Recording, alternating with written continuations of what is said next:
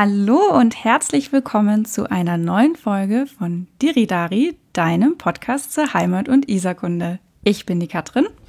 Und ich bin der Phil. Hi. So, heute haben wir uns ein richtig, richtig umfangreiches Thema rausgesucht. Äh, wir hatten nämlich einen Hörerwunsch, ähm, der gesagt hat, ob wir uns denn nicht mal mit der Wirtschaftsgeschichte von München beschäftigen können. Wie ist es eigentlich dazu gekommen, dass München so reich geworden ist und Autos baut? So weit sind wir äh, in unseren Recherchen noch gar nicht gekommen. wir haben nämlich ungefähr äh, auf der halben Strecke dann gesagt, okay, es ist so viel und ein super interessantes Thema, wie ich finde. Lass uns doch eine erste und eine zweite Folge draus machen. Das heißt, wir fangen heute an mit der Gründung von München im Mittelalter und gehen ähm, ungefähr bis 1800, also kurz vor der industriellen Revolution. Ich stelle dir ja wie immer am Anfang die Frage, wie ging es dir denn so mit, mit dem Thema?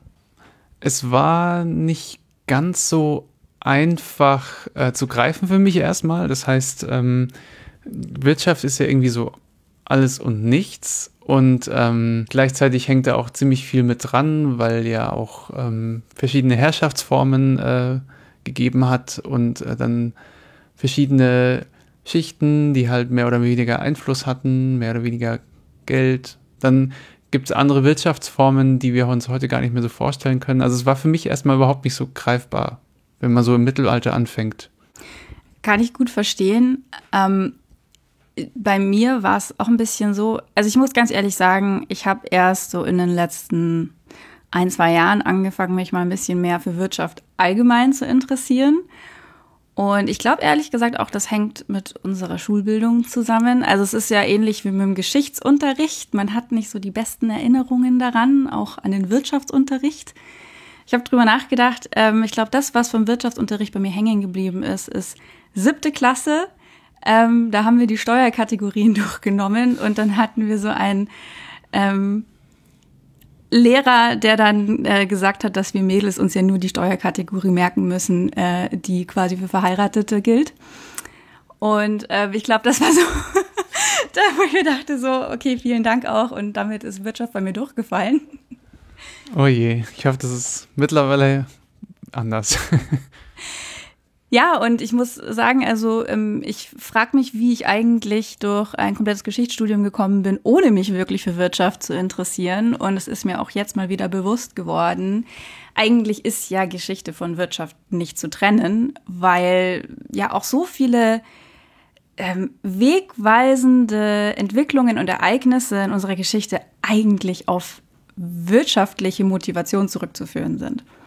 Und ähm, ja, ich denke, das werden wir heute auch immer wieder mal sehen, ähm, wenn wir auch immer wieder auf den, ich sag mal, auf die Makroebene gehen. Also man kann auch die Münchner Wirtschaftsgeschichte nicht erzählen, ohne auch immer wieder mal einen Blick auf die gesamte Wirtschaftsgeschichte zu werfen und damit eigentlich auf die Menschheitsgeschichte, so ganz generell.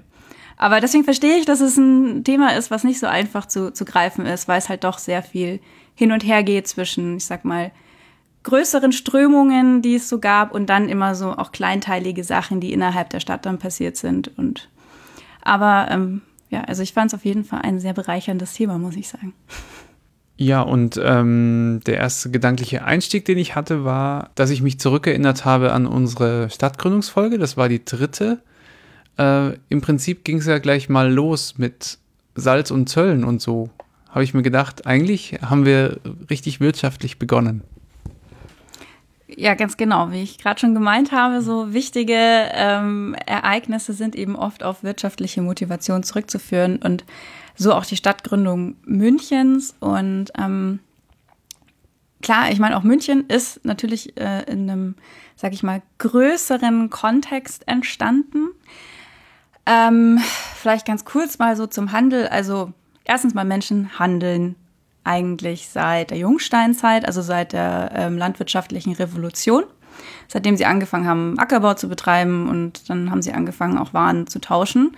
Am Anfang noch einfach normaler, einfacher Tauschhandel. Irgendwann ist dann auch Geld aufgekommen.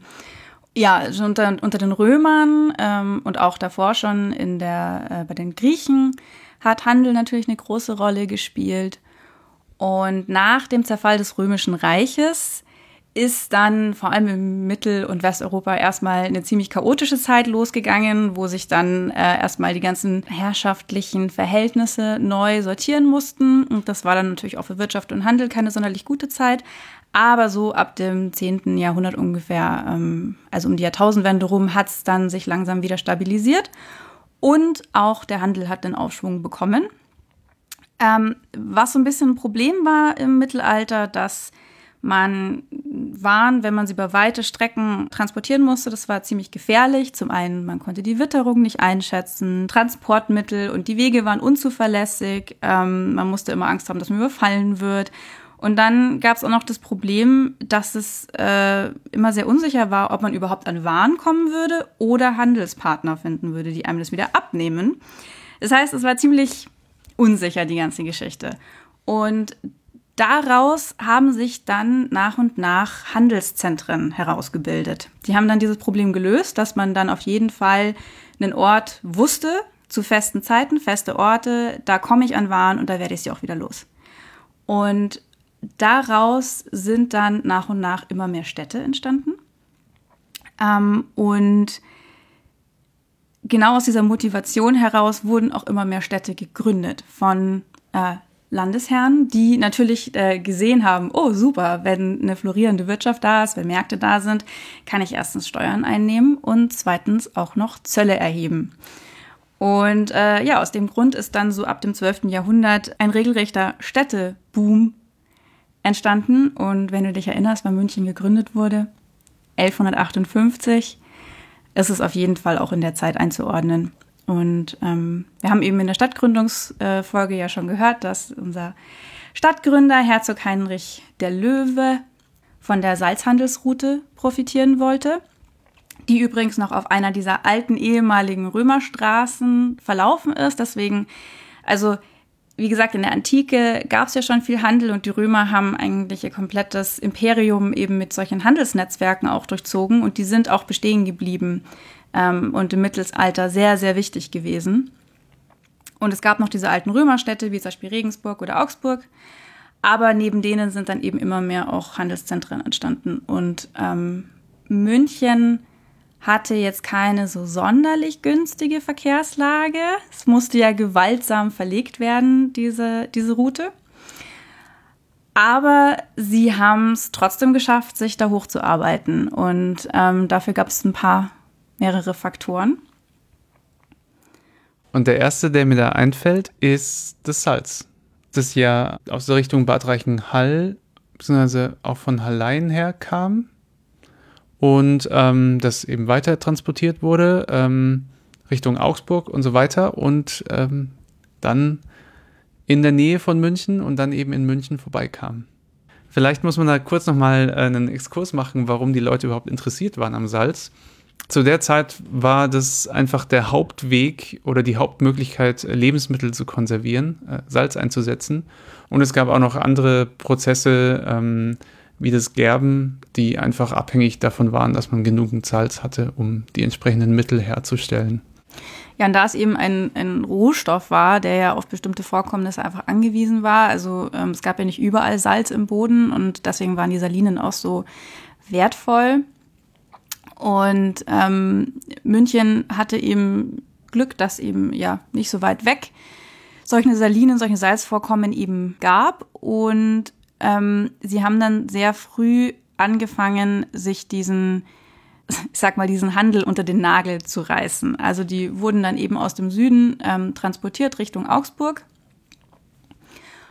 Und ähm, über einen sogenannten Wegezwang wurden Salzhändler gezwungen, ähm, den Weg über München zu nehmen. Es gab im Mittelalter mehrere solcher Privilegien, die Städte sich ähm, von ihren Landesherren geben lassen konnten. Und das, der Wegezwang für München hat besagt, dass zwischen dem Gebirge und Landshut Salz nur in München über die Isar geführt werden darf. Das heißt, München hatte das einzige Privileg, äh, eine Brücke zu unterhalten und eben Zölle dafür zu verlangen. Das heißt, da ist schon mal gut Geld reingekommen. Und dann gab es noch den sogenannten Stapelzwang, der besagte, dass das Salz in München erst vorm Weiterverkauf gestapelt werden musste und eben ja den ansässigen Kaufleuten angeboten werden musste. Und ähm, das war sehr, sehr fest, also das war genau festgeschrieben, ähm, damit da keine Preistreibereien und sowas passieren konnten, ähm, wurde ganz genau geregelt, an welchen Tagen, wo das Salz quasi sein musste und transportiert werden musste. Und das war dann, dass es am Dienstag in Wasserburg aufgegeben wurde, das Salz, wo es dann äh, über Mittwoch und Donnerstag in München umgeschlagen wurde. Also da haben dann Münchner Kaufleute das in Wasserburg geholt, nach München gebracht. Mittwoch, Donnerstag wurde es dort eben umgeschlagen und wurde dann entweder dort schon Augsburger Kaufleuten verkauft oder Münchner Kaufleute haben es äh, quasi dann erworben und sind dann damit nach Augsburg. Und äh, das ist dann von Donnerstag bis Samstag äh, auf dem Augsburger Markt angeboten worden. Ja, das ist uns ja ähm, auch schon mal in der Isar-Folge begegnet. Es gab ja dann auch für andere Waren, die über die Isar in die Stadt gekommen sind, ähm, die gleichen oder sehr ähnliche Regeln. Ähm, das heißt, äh, das Holz und so weiter musste da zwischengelagert und angeboten werden. Und äh, man kann sich jetzt vielleicht denken, hm, bringt es jetzt wirklich so einen großen Vorteil? So, so grundsätzlich ähm, war das natürlich eine Zeit, in der ähm, viele Rohstoffe jetzt gar nicht in, in solchen ähm, Unmengen zur Verfügung stand, vor allem weil ja eben viele Regionen und Städte und so weiter auch sicher gewachsen sind. So übers Mittelalter hinweg, sage ich mal. Und wenn man jetzt natürlich äh, jetzt bezogen aufs Holz zum Beispiel eben, eben dieses Vorrecht hatte, dass man da Zugriff hatte und ähm, wenn man es gebraucht hat, konnte man es kaufen und nur wenn nicht, wurde es weitergegeben. Das hat natürlich viel ausgemacht. Und überhaupt hat man äh, den Fernhandel damit zu seinen Gunsten erschwert, weil man natürlich das äh, Transportieren über sehr weite Strecken damit auch verlangsamt hat. Äh, es, es kostet ja auch einfach Zeit und wahrscheinlich auch Geld, es abzuladen, wieder aufzuladen und so weiter. Und so ist es schon echt, echt starker Vorteil gewesen, den München da hatte. Ja, solche Stapelrechte waren für äh, Städte nicht ungewöhnlich. Also ich meine, die meisten von uns kennen ja aus dem Geschichtsunterricht noch das sogenannte Münz- und Marktrecht. Und es gab auch das Städterecht. Also das waren alles Privilegien, die von Landesherren an Städte abgegeben wurden und die gerade im Hoch- und Spätmittelalter auch zu einer Blüte von den Städten geführt hat, weil Städte ähm, dadurch eine eigene Verwaltungseinheit geworden sind. Es gab sogar Reichsstädte, die dann eigentlich nur dem Kaiser unterstanden, wie zum Beispiel Nürnberg und ja, eben auch das Privileg, einen Fernhandelsmarkt abhalten zu dürfen und vor allen Dingen auch eine eigene Münze zu prägen, womit dann Landesherren auch die Finanzpolitik beeinflussen konnten und die Wirtschaft durch Münzprägungen ähm, und wie viel Geld im Umlauf ist, wie viel Gold die enthalten und so weiter. Ähm, das konnten sie dann alles viel besser beeinflussen und deswegen waren das wirklich ultra wichtige Privilegien, die sie da bekommen haben. Und eben, wie gesagt, so dieses Stapelrecht und eben solche Wegezwänge ähm, haben natürlich für solche Märkte dann einfach einen riesigen Vorteil geschaffen. Auch wenn man sich halt einfach denken muss, naja, es gab halt München, Augsburg, Regensburg, Nürnberg, Landshut, so, das waren so Städte, die in diesem süddeutschen Raum ähm, wichtig waren. Und München ist zwar im Mittelalter nie an Augsburg oder auch Nürnberg oder Regensburg rangekommen, aber im oberbayerischen Raum ähm, war es auf jeden Fall die, die stärkste Region hier. Was man vielleicht noch dazu sagen sollte, ist, dass der Handel trotzdem von Privatleuten ausgeführt wurde. Also nur weil jetzt eben ähm, dort ähm, von, von herrschaftlicher Seite her dieses Monopol eingerichtet wurde, heißt es nicht, dass es dann gleichzeitig staatlicher Handel war, sondern Privatleute haben eben dadurch, dass sie Bürger dieser Stadt waren, dieses Recht dort ausüben können. Genau, also das waren Privilegien, die hat der Landesherr an die Stadt vergeben und dadurch hatte die Stadt selber Freiheiten. Der ähm, Landesherr hatte teilweise noch solche eben Dinge, wie das zum Beispiel die Münzprägung noch unter seiner ähm, Fittiche stand, aber also das ist auch immer so eine Sache, welche Privilegien gerade wo sitzen. Das ist auch in München so ein Aushandlungsprozess, nachdem das, äh, nachdem Herzog Heinrich, der ist dann irgendwann in Ungnade gefallen, dann wurde ihm ähm, das Herzogtum Bayern wieder entzogen, es wurde an die Wittelsbacher gegeben, dann war der Bischof von Freising relativ lang in München, bis der sich dann zurückgezogen hat und das Bürgertum nach und nach seine Rechte bekommen hat. Aber gleichzeitig wurde dann München auch zur ähm, Residenzstadt. Das heißt, äh, es war nie so eine freie Bürgerstadt, wie das jetzt eben Nürnberg oder so war, sondern ähm, es hatte immer die Auseinandersetzung mit dem Hof, der sich hier breit gemacht hat. Das heißt, es war auch immer so ein bisschen ein kleiner Machtkampf. Aber während dem Mittelalter konnte die Münchner Bürgerschaft sich schon relativ starke Privilegien erkämpfen und auch behalten. Und sie hatten eben die wirtschaftliche Macht in München. Jetzt, was heißt es überhaupt? Die Stadt hat diese Privilegien. Also die, die Stadt setzt sich ähm, aus verschiedenen Schichten zusammen. Es gibt die Bürger, es gibt die Handwerker. Ähm, und es gab natürlich auch untere Schichten, wie jetzt halt Bettler, ähm, arme Leute und sowas. Die hatten jetzt nicht wirklich Rechte. Aber Handwerker, die waren ja in den Zünften organisiert. Damit konnte man aber normalerweise keinen wirklich äh, großen Reichtum anhäufen, weil gerade so ähm, Lebensmittel des täglichen Bedarfs waren ähm, sehr, sehr äh, strikten Reglementierungen unterworfen, also sogenannte Taxpreise, die durften dann einfach nicht höher werden, damit ja auch einfach die nicht so gut gestellten Bevölkerungsschichten sich immer gut versorgen konnten. Geld zu machen war mit eben Groß- und Fernhandel oder auch Finanzgeschäften. Und insofern saß ähm, sowohl das Geld als auch die politische Macht bei den Kaufleuten, also vor allem bei denen, die im großen Stil Handel betrieben haben. Und die saßen dann auch zum Beispiel im inneren und äußeren Rat, was dann so die ähm, ja, städtische Verwaltung war.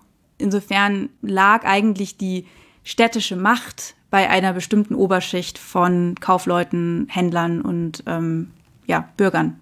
Die Namen von diesen reichen Familien oder Geschlechtern sind möglicherweise einigen von euch ähm, gut bekannt, nämlich ähm, findet man besonders viel im Westend, ist mir aufgefallen. Da gibt es nämlich die Katzmeierstraße und die Riedlerstraße. Alles Namen von, von äh, reichen ähm, Familien. Es war aber nicht nur so, dass die sich einfach nur eine goldene Nase verdient haben, das haben sie natürlich auch und die haben auch meistens sehr ähm, stattlich und zentral gewohnt, weil sie ja auch nah natürlich zum Markt sein wollten und am besten auch zur Münze und zum Gericht und so weiter.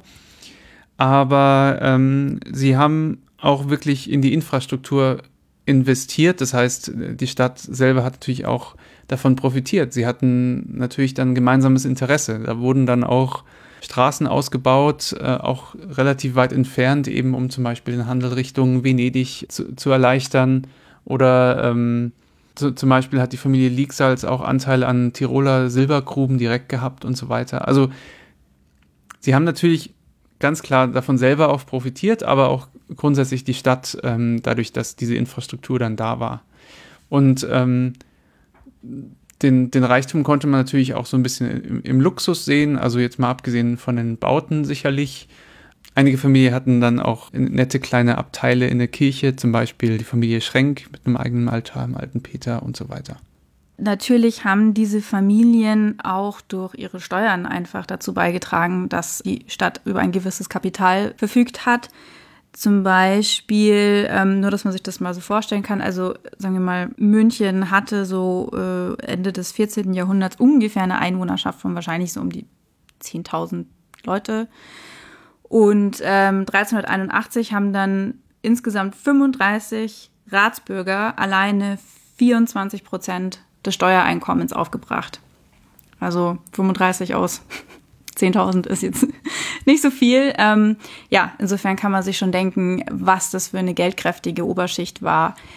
Nach wie vor im Verhältnis zu äh, anderen Städten wie Nürnberg, Augsburg und so weiter immer noch nicht so ähm, finanzkräftig, wie es da war. Also die, die haben sie immer noch auch in ja, Vermögen und Einwohnerzahlen und so weiter überflügelt. Aber hier bei uns in, in der Gegend waren sie dann schon so die federführenden Familien.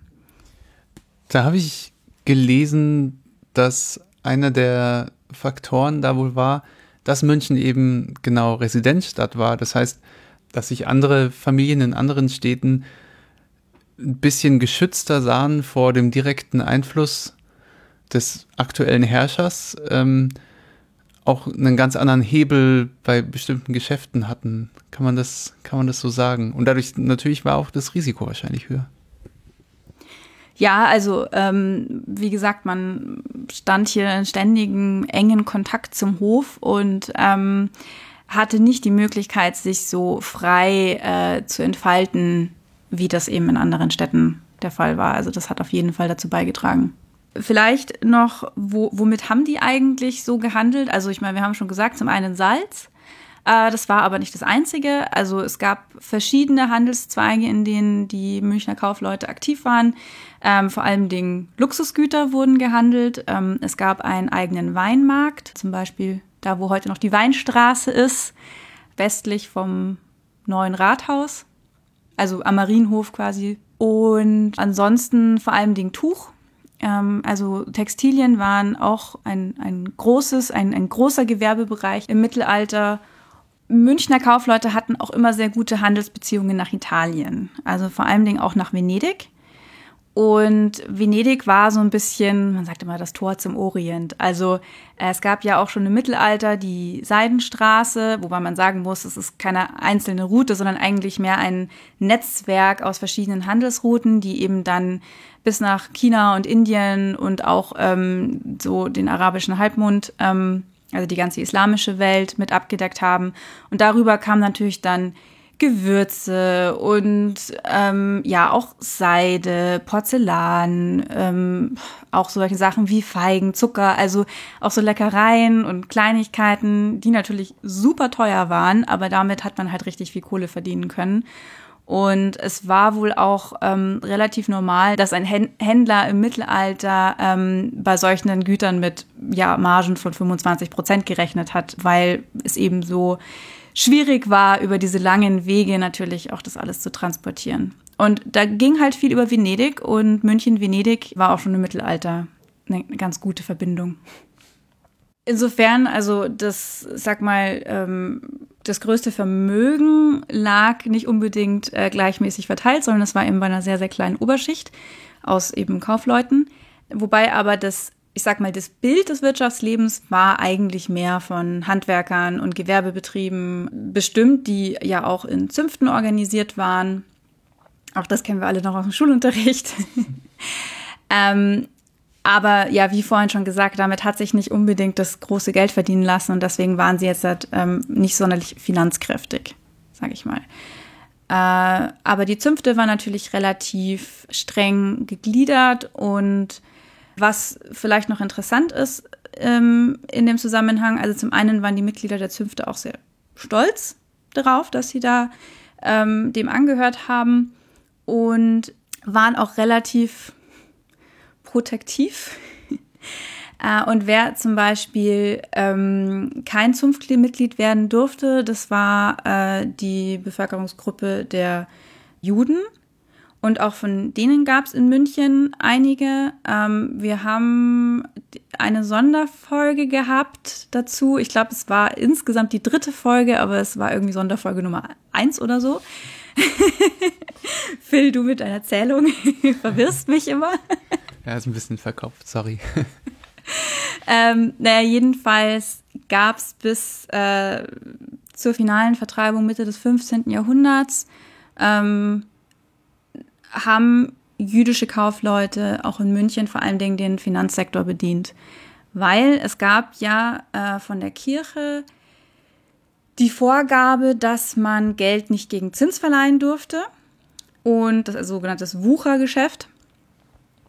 Und Juden durften nur an äh, ihre Glaubensbrüder nicht gegen Zins verleihen. Das heißt, an Andersgläubige schon. Und da ihnen eben der Zugang zu Zünften verwehrt wurde, ähm, ja, ist ihnen nicht sonderlich viel anderes geblieben, als äh, eben zum Beispiel ins Wucherergeschäft einzusteigen. Daher kommt auch das Klischee, dass Juden, der ähm, quasi im Wuchergeschäft tätig ist äh, und andere Leute ausnimmt bis aufs Letzte, Äh, das Problem war natürlich, dass sie sehr, sehr hohe Zinsen verlangen mussten, ähm, einfach um auch Ausfälle, Zahlungsausfälle abfedern zu können. Und ähm, sie wurden auch dann von Herrschern immer relativ eng bei sich gehalten, weil sie eben dann auch den Hof teilweise mitfinanziert haben. So auch in München. Äh, wenn dann schwierige Zeiten kamen, wie zum Beispiel äh, die Pest ab 1347, kam es natürlich immer wieder zu Pogromen, auch in München. Sie wurden dann aber auch immer wieder zurückgeholt, weil man das Geld eben doch gebraucht hat, bis dann die Kirche ähm, gegen Ende des Mittelalters auch diesen Sektor für sich entdeckt hat und dann auch Mittel und Wege gefunden hat, um das auch theologisch zu rechtfertigen. Ja, und dann war man auf ähm, eben jüdische Geldverleiher nicht mehr so angewiesen und ähm, das Finanzgeschäft hat sich auch bei Christen dann letztendlich etabliert. Und ähm, in der Folge wurden dann auch die Juden aus München komplett vertrieben für mehrere Jahrhunderte, wo wir später nochmal sicherlich drauf zurückkommen werden. Gut, vielleicht abschließend dann noch zum Mittelalter quasi. Ähm, das 15. Jahrhundert war dann wirklich quasi eine, eine Blütezeit oder eine, ähm, also zumindest finanziell sehr, sehr starke Zeit. Ähm, da hatte dann die Stadt und ihre Bürger so viel Geld, dass es möglich war, eine städtische Schleifmühle einzurichten, ein Färbhaus für Tuch, für wollenes Tuch, das äh, Frauenhaus im Angerviertel ist in der Zeit entstanden und ähm, das Tanzhaus, aber auch die Frauenkirche sind alle so im 15. Jahrhundert entstanden und haben natürlich sehr viel Ressourcen und Geld verschlungen, aber anscheinend stemmbar in der Zeit. Obwohl, da vielleicht eine kleine äh, Side-Story. Ähm, die, der Bau an der Frauenkirche ist irgendwann dermaßen in Stocken geraten, weil ihnen die Kohle ausgegangen ist, dass sie dann ein Jahr lang ähm, so eine Art Ablasstourismus in München eingeführt haben. Und sie haben gesagt, die Leute, die nach München kommen und ähm, irgendwie, ich weiß gar nicht mehr genau, aber einen bestimmten Anteil ihres Jahreslohnes äh, quasi abgeben. Dafür werden ihnen dann alle Sünden ähm, vergeben und damit hat man dann quasi den Weiterbau der Frauenkirche finanziert. Das ist ja praktisch. also so viel zur Finanzkraft.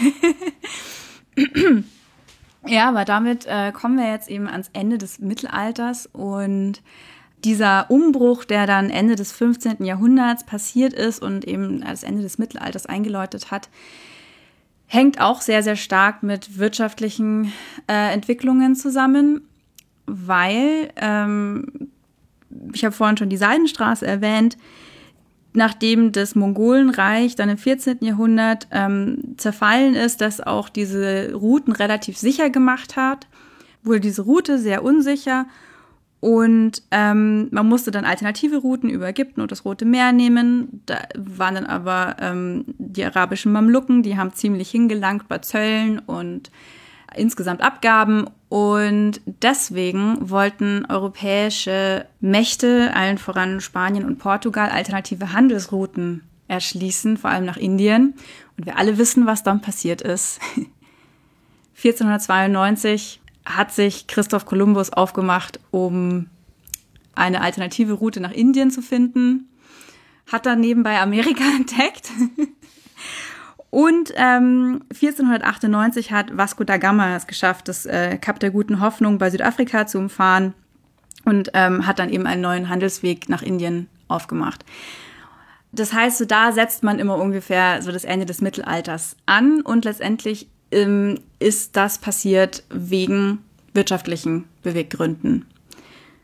Zusätzlich kamen dann noch Sachen wie der Buchdruck, der hat dann die Reformation befördert. Also weil man dann Flugblätter zum Beispiel verteilen konnte, in deutscher Sprache geschrieben. Deswegen war Luther auch so erfolgreich. Ja, auch die Allmacht des Papstes wurde immer mehr angezweifelt von den Reformatoren. Und dann sind eben Spanien, Portugal, gefolgt von den Niederlanden, Frankreich und Großbritannien zu Seemächten aufgestiegen und haben eben dann den Kolonialhandel begründet. Und ähm, das ist auch relativ wichtig für die folgenden Jahrhunderte und die Wirtschaft, die dann ähm, ja, sich neu geordnet hat, auch äh, in Europa. Und genau, also damit sagt man so, ist dann so der Übergang vom Mittelalter in die äh, sogenannte frühe Neuzeit. Das ist nur so kurz ein bisschen eisgeschichtlichen Hintergrund nochmal. Also du, du merkst schon vielleicht so ein bisschen von den Sachen, die ich jetzt angesprochen habe. Also ähm, einmal Kolonialmächte, dann ähm, Reformation, das sind natürlich alles die Dinge, die in den folgenden, ja, so 200 Jahren die politischen Verhältnisse in Europa ähm, sehr stark geprägt haben und auch dann letztendlich das Spiel im Dreißigjährigen Krieg gemündet sind und eben auch in diesem ganzen ähm, Kolonialgerangel äh, zwischen den verschiedenen Nationen und das hat dann einfach sehr, sehr stark die nächsten Jahrhunderte geprägt. Was zum Beispiel durch diese Kolonialstaaten dann auch immer mehr gefestigt wurde, waren die Vorläufer von Nationalstaaten.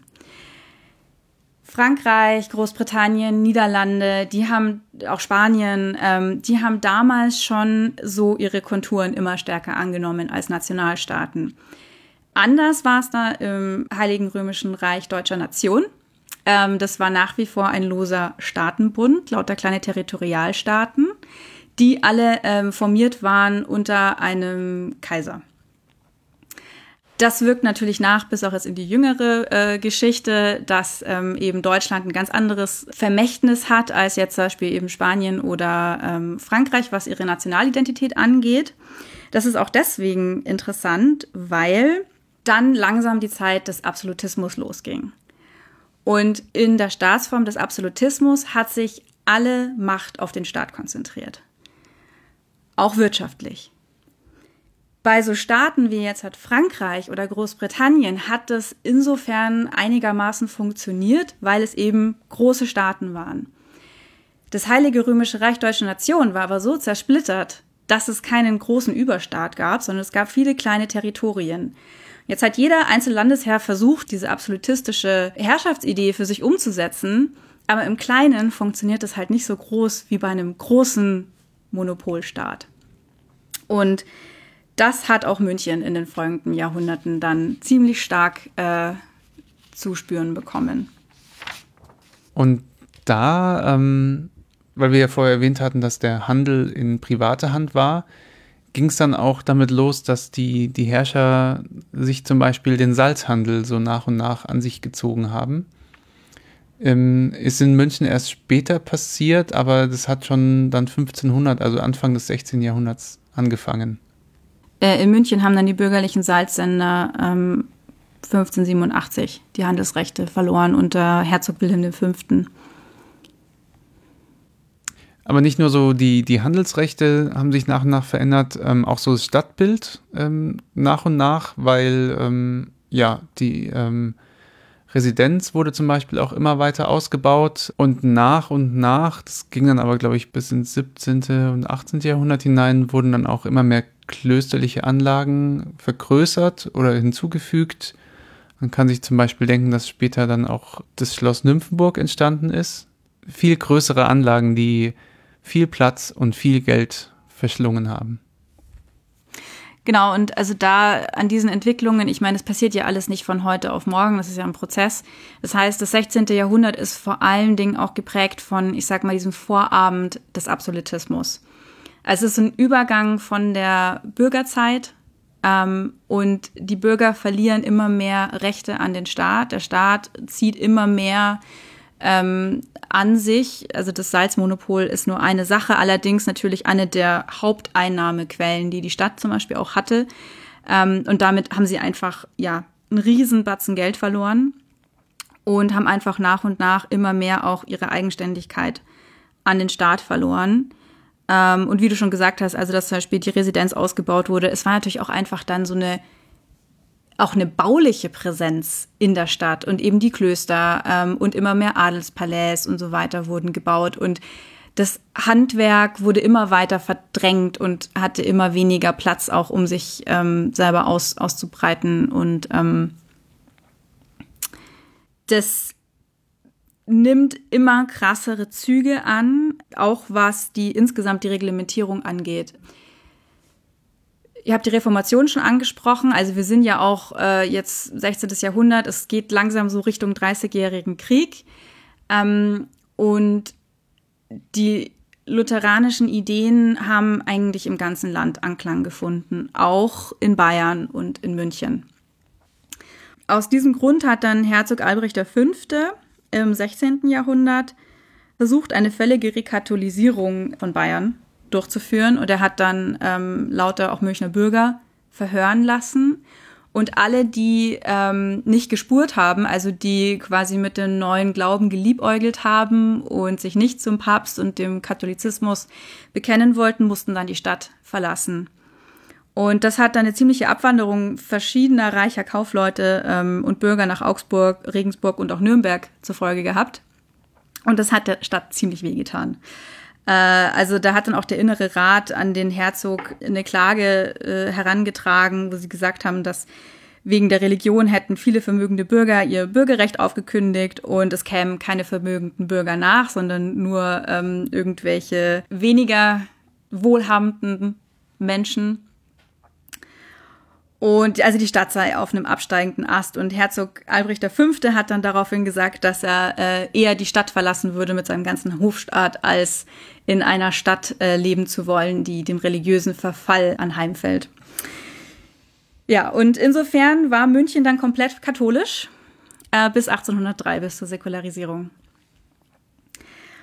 Trotz dessen hat die Münchner Wirtschaft gerade so zwischen 1600 und 1620 dann doch noch mal äh, einen Aufschwung gehabt. Also so vor Abend des ähm, 30-jährigen Krieges ging es der Stadt noch mal ganz gut. Äh, es gab einen sehr regen Italienhandel, vor allem mit Bozen und ähm, auch Venedig. Und also sie hatten dann äh, Spitzensteuereinnahmen und äh, die Zahl der Gewerbebetriebe war so hoch, wie sie dann auch erst im 19. Jahrhundert wieder waren. Also da ging es der Stadt eigentlich relativ gut. Man muss aber dazu sagen, dass eben diese Reglementierungen, die dann von staatlicher Seite kamen, immer stärker wurden.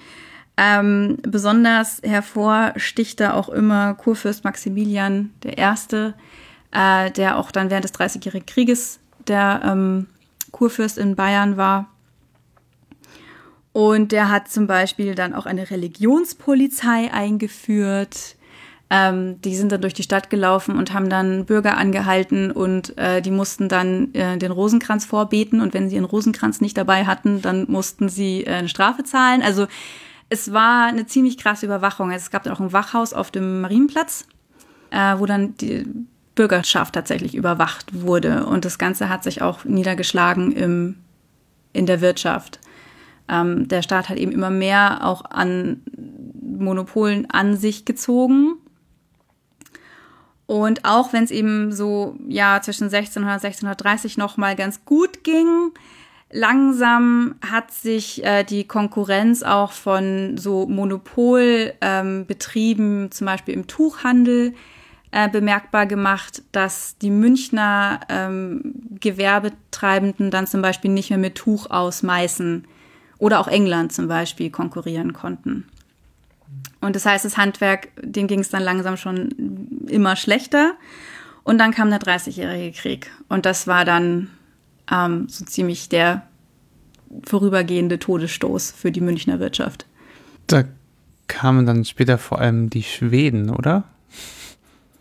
Es, also es gab, es gab verschiedene Gründe, wieso der Dreißigjährige Krieg dann äh, zu Problemen geführt hat. Also einmal ähm, wurde mit Beginn des Krieges wurden immer mehr sogenannte Extraordinari-Steuern ähm, erhoben. Das heißt für die Verteidigung, man hat für das Heer und auch für die Stadtbefestigung Geld gebraucht.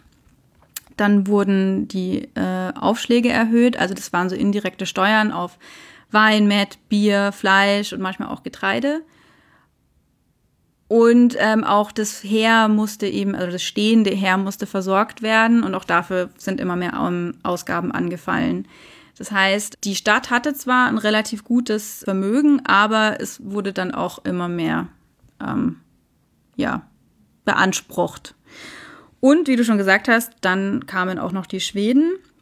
Die standen äh, vor der Stadt 1632 und ähm, das Problem war, München hatte zwar angefangen, eine Befestigungsanlage zu bauen, ähm, die war allerdings 1632 noch nicht fertig. Das heißt, sie konnten der Belagerung der Schweden nicht standhalten. Das war den München auch klar. Kurfürst Maximilian hat irgendwo bei Regensburg gelagert. Seine Frau ist, glaube ich, nach Salzburg geflohen. Ähm, die haben auch einiges an Geld aus der Stadt rausgeschafft. Aber ähm, ja, die Schweden waren dann eben da. Man hat ihnen dann äh, den Stadtschlüssel übergeben und hat dann ausgehandelt mit ihnen, dass ähm, sie insgesamt ein Vermögen von 450.000 Gulden von der Stadt bekommen.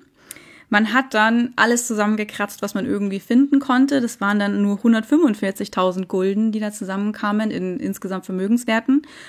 Und deswegen hat man dann noch 42 Geiseln aus Bürgern und Geistlichen quasi äh, mitgegeben, die dann ähm, insgesamt drei Jahre in Gefangenschaft waren und dann erst 1635 in Augsburg wieder befreit werden konnten.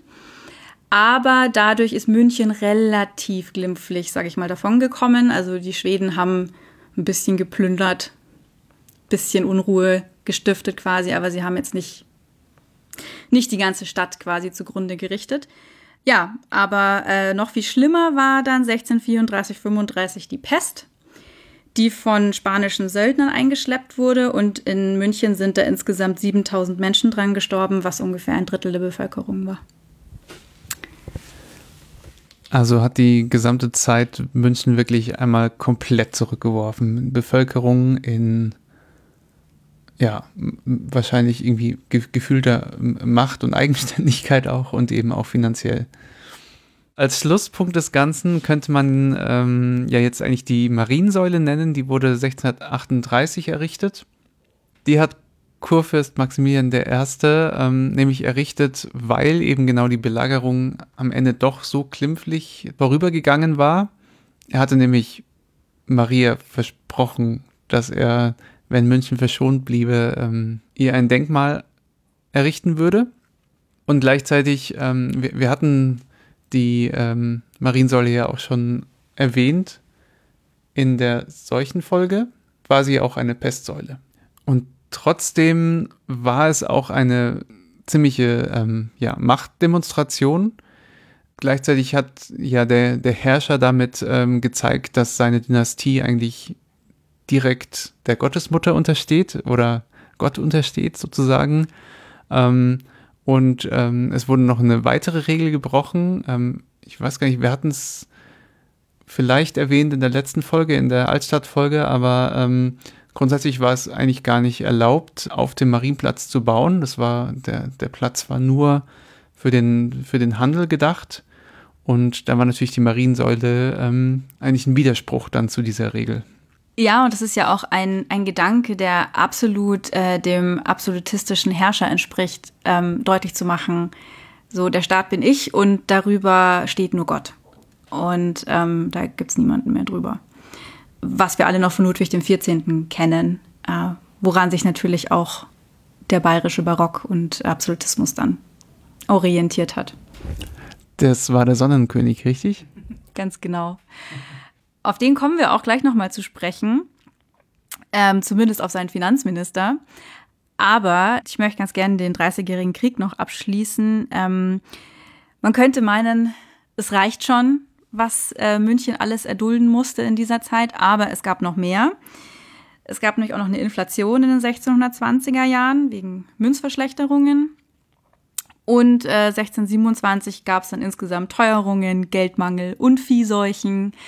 Die Bauern wollten ihr Getreide nicht mehr äh, in die Stadt bringen, weil sie einfach, ja, schlechtes Geld dafür gekriegt haben. Und insofern war die Lage ziemlich schlecht. Als 1648 dann endlich nach 30 Jahren Krieg der Frieden beschlossen wurde, lag München komplett am Boden. Äh, ich habe sogar gelesen, dass vor den Toren dann Straßenräuber und Wölfe hausten. Oh je. Klingt ziemlich nach Doomsday irgendwie. Aber es kam dann noch schlimmer. 1649 gab es dann auch noch Missernten, weil die Böden auch komplett ausgedörrt waren und es gab dann noch eine Hungersnot. Man hat sich dann teilweise aus, von Brot aus Disteln, Klee und gedörrten Wurzeln ernährt. Klingt sehr schmackhaft. Mhm. Und ähm, also um auch nochmal so eine Hausnummer zu sagen, 1630 beliefen sich die Barbestände der Stadt auf 60.000 Gulden. 1651 war es noch 260 Gulden und 1661 27 Gulden. Also du siehst, München war pleite. Also auch Handwerks- und Gewerbebetriebe sind in der Zeit um 50 bis 70 Prozent zurückgegangen. Der Handel ist komplett zum Erliegen gekommen. Die Stadtzölle, was nach wie vor die wichtigste Einnahmequelle eigentlich war, sind um mehr als die Hälfte gesunken. Und ähm, 1654 gab es dann auch noch einen Staatsbankrott. Da hat dann der Staat einfach mal einen Schuldenschnitt gemacht und äh, hat sich von allen Zinsen befreit, die er, also von allen Schulden, die er seit 1632 aufgenommen hatte. Das heißt, München hat ähm, insgesamt einen Verlust von 45.000 Gulden gemacht. Und wenn man sich denkt, dass die gesamte Steuer der Stadt in einem Jahr damals bei 6.000 Gulden lag, also das war schlimm. Ja, und davon hat sich München auch eigentlich dann bis äh, ins 19. Jahrhundert wirtschaftlich nicht mehr erholt. Also das war ja verheerend. Ja, äh, im Zusammenhang mit dieser Zeit und dem, dem Absolutismus ähm, habe ich noch von einem anderen Ismus gehört, nämlich dem Merkantilismus. Was hat es denn damit auf sich? Genau, äh, da kommen wir jetzt wieder auf den ähm, Wirtschaftsminister von Ludwig XIV. zu sprechen der ähm, Colbert hieß. Deswegen äh, kennt man Merkantilismus teilweise auch unter dem Namen Colbertismus. Und das war das grandiose Konzept, dass ein ähm, Land versucht, möglichst viel zu exportieren, möglichst wenig zu importieren und damit ganz, ganz viel Gold anzuhäufen. Super Idee, ähm, blöd nur, wenn das alle anderen auch nachmachen, weil am Ende wollen alle nur noch exportieren und niemand importiert mehr irgendetwas und es kann kein Handel und kein Austausch entstehen. Weil eben sämtliche Staaten um Frankreich rundherum das auch so übernommen haben, äh, ist eigentlich die ganze ja, Wirtschaft in der Zeit ziemlich, also hat er ziemlich drunter gelitten. Ähm, die einzigen, die dann eine Zeit lang noch davon profitiert haben, ich habe es vorhin schon erwähnt, waren die Kolonialmächte, weil die nach wie vor Dinge sozusagen exportieren konnten oder beziehungsweise ähm, Sachen importieren konnten, ohne eigentlich ihre eigenen Staatsgrenzen verlassen zu müssen. Äh, und gleichzeitig haben sie natürlich mit Dingen gehandelt, die einfach ähm, sehr selten und sehr begehrt waren und sehr teuer. Deswegen konnten die Kolonialmächte schon noch äh, ganz gut da ähm, bestehen, aber wir waren erstens keine Kolonialmacht und ähm, wie ich es vorhin schon gesagt habe, wir waren halt einfach sehr kleine ähm, Territorialstaaten. Und die bayerischen Herrscher haben dann äh, im 17. und 18. Jahrhundert versucht, Großmachtpolitik zu machen, sind aber völlig daran gescheitert und ähm, eben auch dieses Wirtschaftsmodell des äh, Merkantilismus wurde auch in München teilweise ausgeführt. Ähm, nicht sehr erfolgreich und äh, es hatte dazu geführt, dass eigentlich die komplette Wirtschaft in der Stadt darunter gelitten hat. Eine der Ideen war nämlich auch die, dass man Wirtschaftsmonopole errichtet hat, die allein beim Staat lagen, beziehungsweise die haben dann teilweise die Privilegien an einzelne Privatleute vergeben. Ähm, aber man hat einfach keinen freien Handel und keine freie Wirtschaft mehr zugelassen. Das heißt, da konnte keine gesunde Konkurrenz in irgendeiner Form entstehen. Das einzige erfolgreiche Beispiel, das es in München, glaube ich, gab, war das Nymphenburger Porzellan. Ja, ansonsten ähm, war, war das nicht sehr erfolgreich. Also man hat zum Beispiel auch ein Tabakmonopol in, in München dann gehabt. Zuerst hat man versucht, Tabak zu verbieten. Es hat nicht funktioniert. Dann hat man äh, eben das Monopol beim Staat gehabt und ähm, erst, ich glaube, im 19. Jahrhundert wurde dann der Tabakhandel wieder freigegeben und es durften dann alle damit handeln. Also das war einfach ein Modell, es hat nicht sonderlich gut funktioniert und es hat eben dann einer Wirtschaft, die sowieso schon am Boden lag, dann zusätzlich noch äh, das Leben wirklich sehr, sehr schwer gemacht. Dazu kamen dann in München noch ein paar andere Geschichten. Ähm, zum einen, dass dann die ehemaligen Ratsmitglieder, also die ja auch in München zur stadtpolitischen Elite gehört haben, früher aus dem Handel kamen und ähm, Bürger waren, die wollten jetzt alle keine Händler mehr sein, sondern Landadlige. Und sie haben davon geträumt, dass sie äh, ja eben in den Adelstand erhoben werden und dass sie ihr schönes Gut auf dem Lande haben können. Die haben sich dann alle eher so ins Beamtentum zurückgezogen und dann waren Kaufleute nur noch im äußeren Rat eigentlich zu finden. Und die haben das aber auch wieder nur so als Durchgangsstation benutzt, damit sie dann irgendwann in den inneren Rat kommen können und dann eben auch in den Adel erhoben werden. Also man hat nicht mehr wirklich so eine wirtschaftliche Karriere äh, angestrebt, sondern man wollte adelig werden. Ähm, Und dann ist eben auch so das Handwerk eigentlich zu so einer unteren Schicht fast schon verkommen, das zum einen nicht mehr ähm, in die politischen Entscheidungen der Stadt mit einbezogen wurde und zum anderen dann ähm, in sehr, sehr starren Zunftkonstrukten gefangen waren, weil die Zünfte haben nämlich versucht, sich auch ähm, gegen ausländische Einflüsse abzuschotten und haben dann zum Beispiel gesagt, dass nur noch ähm, eine bestimmte Anzahl von Meistern in jeder Zunft sein durfte. Das hieß, dass quasi Gesellen niemals nachrücken konnten, beziehungsweise nur wenn halt ein alter Meister ja einen Platz freigegeben hat, konnte jemand nachrücken. Ähm, und dadurch haben sie halt auch vielen Leuten ihre Zukunft verbaut das war der sogenannte Zunftzwang und da hat dann der Hof das Ganze umgangen, indem er einfach ja sogenannte Hofschutzverleihungen eingeführt hat und hat dann Leute unter die Protektion des Hofes gestellt. Die durften dann freie Meister sein, die durften dann zwar keine Gesellen oder Lehrlinge haben, aber sie durften frei von den Zünften arbeiten. Und da ist dann eine ziemliche Konkurrenz entstanden, nachdem dann nämlich ein Viertel aller Gewerbebetriebe, so um 1800 war das dann, unter dem Schutz des Hofes standen, ähm, war eine ziemliche Konkurrenzsituation zwischen diesen freien Meistern und eben den zünftigen Meistern. Und Konkurrenz hat auch zwischen den Zünften geherrscht, weil also ähm, die haben sich dann im 18. Jahrhundert einfach alle ständig gegenseitig verklagt weil sie die Zuständigkeitsbereiche abstecken wollten. Also da haben dann die Lederer mit den Sattlern und die Kistler, das waren die äh, Schreiner, mit den Zimmerern prozessiert und die Großuhrmacher gegen die Kleinuhrmacher und die Barbiere gegen die Barber, weil die Barber, die sollten nur noch im Bad und nicht mehr in anderen, also in trockenen Zimmern Haare und Bärte schneiden und ähm, ja, und so weiter. Also es war, hat einfach jede Zunft gegen die andere dann irgendwie Prozesse geführt, weil sie halt alle ihre ähm, ihren Geschäftsbereich quasi beschützen wollten. Und dadurch ist das Ganze zu einer sehr starren und wenig fruchtbaren Gewerbelandschaft verkommen. Ja, das klingt wirklich gar nicht mehr produktiv. Ähm, das war jetzt dann sicher auch die Zeit, wo dann so langsam die Industrialisierung eingesetzt und angefangen hat, oder? Genau, also es war dann schon so, dass ähm, auch die Konkurrenz aus England und so weiter immer stärker wurde, weil es da wirtschaftlich eigentlich ganz gut aussah. Ähm, und dann eben auch dort sehr viel modernere Gewerbebetriebe entstanden sind. Da kommen wir dann bei der zweiten Folge drauf zu sprechen, Thema Industrialisierung. Vielleicht noch ganz kurz dazu sagen, eben diese ganze absolutistische Großmachtspolitik von Kurfürst, ähm, vor allem Max Emanuel, hat im 17. Jahrhundert dazu geführt, dass ähm, Bayern, also der Staat Bayern, immer mehr Geld verloren hat. Und wir haben ja schon gehört, ähm, München hat seine Eigenständigkeit eigentlich verloren gehabt. Das heißt, man kann eigentlich sagen, in der Zeit ist städtische Politik auch irgendwo bayerische Politik gewesen.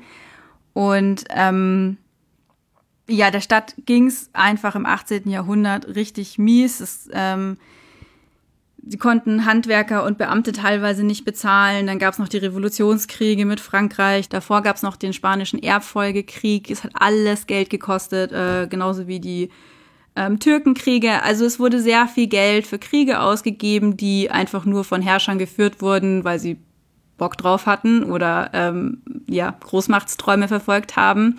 Und die Stadt musste dafür bluten oder das ganze Land eigentlich. Die Verschuldung von München ist von 1750 mit 100.000 Gulden ähm, bis 1803 auf fast 600.000 Gulden gestiegen. Dann wurde München auch noch von den Franzosen besetzt, also vom napoleonischen Heer. Und da kam dann Max I. Josef, damals noch Dritter, glaube ich, als er noch Kurfürst war, er ist dann der erste König Bayerns geworden, dann war er Max der erste Josef und mit seinem Minister Graf Montgelas. Und die haben dann nur noch einen Ausweg gesehen. Sie haben nämlich sämtliche Klöster und die kirchlichen Einrichtungen enteignet und haben so geschafft, ähm, über die Säkularisierung ähm, den Staate Bayern wieder Finanzen zuzuführen. Und damit ging dann äh, die Ära des Absolutismus zu Ende und ähm, eben das 19. Jahrhundert ist angebrochen und äh, dann damit auch eine neue wirtschaftliche Zeit. Und in dem Zusammenhang, auch weil ich es vorhin angesprochen habe, möchte ich es jetzt nicht unerwähnt lassen, ähm, mit Kurfürst Max Emanuel kamen auch ähm, die ersten jüdischen äh, sogenannten Hoffaktoren wieder nach München. Die hatten zwar kein äh, Aufenthaltsrecht, also kein ständiges Aufenthaltsrecht, aber sie ähm, ja, waren zumindest teilweise wieder in München äh, anwesend, weil sogenannte Hoffaktoren, das wurde auch Hofjuden wurden sie genannt, das war eine ganz eigene Schicht an jüdischen Kaufleuten, die ähm, eben diese extravaganten äh, Hofhaltungskosten der ähm, Landesfürsten mitfinanziert haben. Und äh, ja, in dem Zusammenhang sind auch die ersten Juden wieder in München aufgetaucht. Und da wir aber jetzt schon einige hundert Jahre durchstreift haben ähm, in dieser Folge, ist genau da der Cut. Deswegen haben wir uns den ausgesucht und wir werden uns dann in einer zweiten Wirtschaftsfolge eben genau mit dem Wendepunkt und der Geschichte bis jetzt beschäftigen. Ja, und ähm, ich sehe es deinem Gesicht gerade ein bisschen an. du wirkst ein bisschen geplättet. Ähm, aber ich glaube, es liegt halt wirklich daran, was wir am Anfang schon gesagt haben. Es ist einfach Wirtschaftsgeschichte, ist so eng mit der kompletten auch politischen, sozialen Geschichte, alles verbandelt. Das heißt, das war jetzt halt auch echt ganz schön viel Stoff. mhm. Ich kann mir vorstellen, dass unsere Hörer und Hörerinnen genauso geplättet sind wie du jetzt. Deswegen glaube ich, ist ganz gut, wenn wir hier einen Schnitt machen. Weil die Köpfe jetzt äh, nicht nur bei mir, sondern wahrscheinlich auch bei einigen von euch rauchen werden, machen wir so richtig Pause. In der nächsten Folge wollen wir uns nämlich wieder mit einer Jahreszeit beschäftigen. Welche kommt jetzt nochmal? Ja, das, die Temperaturen lassen es nicht erahnen, aber äh, eigentlich soll jetzt dann der Sommer anfangen, irgendwann mal. Ähm, zumindest auf der Jahreszeitenuhr am alten Rathaus. Ja, richtig. Nach der Frühlingsfolge, ähm, vor zwei Folgen, muss es ja dann gewesen sein, werden wir schauen, was der Sommer für die Münchner Stadt bedeutet und bedeutet hat. Ja, sehr schön. Ich freue mich schon drauf. Ich hoffe, dass dann die Temperaturen auch endlich mal ein bisschen sommerlicher sind. Ähm, bis dahin würden wir uns natürlich wie immer freuen, von euch zu hören. Ähm, Anregungen, Themenvorschläge oder auch vielleicht ähm, ja, Gedanken, die ihr mit uns teilen wollt, immer gerne äh, per Audiokommentar oder Mail oder ähm, Social Media Kanal eurer Wahl gerne an uns. Wir freuen uns von euch zu hören. Und wie immer sei auch der Blog von Katrin empfohlen unter stadtflaneurin.de ähm, könnt ihr da weitere spannende Geschichten und ähm, Artikel zur Münchner Geschichte lesen. Ich schreibe auch gerade noch an einem Artikel zur ähm, Wirtschaft äh, im Mittelalter in München. Ich hoffe, er wird noch rechtzeitig fertig bis zum Release von der Folge. Dann verlinken wir ihn auch in den Show Notes. Sehr gut. Dann könnt ihr da gleich weiterlesen. Dann bis zum nächsten Mal. Bis zum nächsten Mal. Ciao, Phil. Ciao.